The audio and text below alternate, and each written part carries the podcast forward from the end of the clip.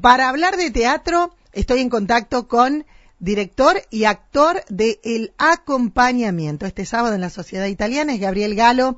Ustedes lo escucharon hace un ratito nada más en ADN. Gaby, buen día, ¿cómo te va? Hola Mónica, buen día, ¿qué tal? Buen día a toda la audiencia. Muy bien, muy bien Gaby. Y bueno, con el acompañamiento, me decís, hace bastante que estamos preparándonos, pero llega la magia de volver a encontrarse con el público así, mirándole los ojos desde el escenario. Sí, el teatro tiene eso, de, de, transformar un momento cotidiano.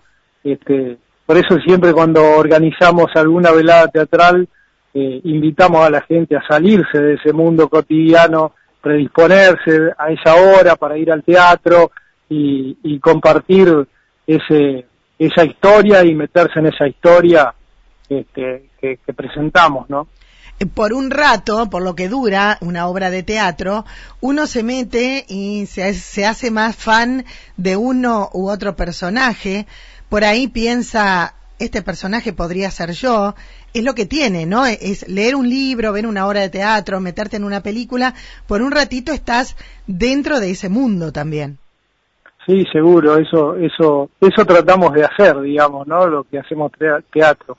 Eh, esta obra, el acompañamiento, es una obra de, Carlos Gorostiza, eh, una obra que, que se estrenó eh, en, en el año 81 en un espacio en un movimiento que surgió en Buenos Aires en esa época que se llamó Teatro Abierto y que eran un grupo de, gente relacionada al teatro, actores, eh, en fin, todo lo relacionado al teatro, que crearon este movimiento porque ya vislumbraba que se venía un, tiempo nuevo, ¿no? El advenimiento de la democracia. Todavía estábamos en la dictadura militar. ¿Y, bueno, y se escribieron este tipo de obras eh, que son clásicos y que hablan así un poco de, de la libertad y de los sueños y, de todas esas cosas que en ese momento no se podían no se podían tratar, ¿no? temas que no se podían tratar. hablar de libertad en el 81 era como hablar, no sé, ahora de libertad en Ucrania, Rusia. Em, y hablando también eh, de la libertad, pero sin orientación, sin la política, sin nada, ¿no? Exactamente, sí, es un, eh, se, se, aborda el tema desde, desde la vida cotidiana, digamos, ¿no? Eh, sin ninguna orientación política ni nada de eso. Eh, en, el, en, el, caso de nuestro, con esta obra, nosotros empezamos a ensayarla a, principios del 2020 mm. y con la dirección de, de, Héctor Vázquez, de San Jorge. Sí. bueno, hicimos cuatro o cinco juntadas, digamos, primeras, y, y, bueno, después vino la pandemia, así que tuvimos que dejar todo en un cajón y, y, bueno, y retomamos a fines de octubre, cuando ya no nos podíamos empezar a juntar del año pasado. Oh, hace bastante entonces. Sí, sí. Y, y, y, bueno, ya en ese momento no, no podíamos, eh, por una cuestión económica y de tiempo y de compromisos, hacer que Héctor viajara y viniera a, a dirigirnos, así que el Leonardo que está conmigo me dice, bueno, dirigí vos. Bueno, eh, nos pusimos en, en esa en esa doble postura. Yo, en realidad el papel protagónico lo tiene él, este, y, y yo eh, me, me, dediqué más a dirigir que, que actuar, digamos. Bien. Este, y, y bueno, y salió esto que, que en el momento, en enero por allá, cuando ya la obra estaba lista, este, se demoró la presentación porque vos sabés que eh, cuando pedimos los derechos a Argentores, eh, nos encontramos con que la obra arrancó en junio más o menos en Buenos Aires, la está interpretando eh, Luis Brandoni junto a, a David Di Napoli, hizo, hizo, temporada en Mar del Plata este año y ahora volvió a Buenos Aires y bueno, y, tenía los derechos exclusivos hasta diciembre de este año. Ah, mira vos. Así que no, no, no podíamos representarla y todo un trabajo hecho al cohete, digamos, ¿no?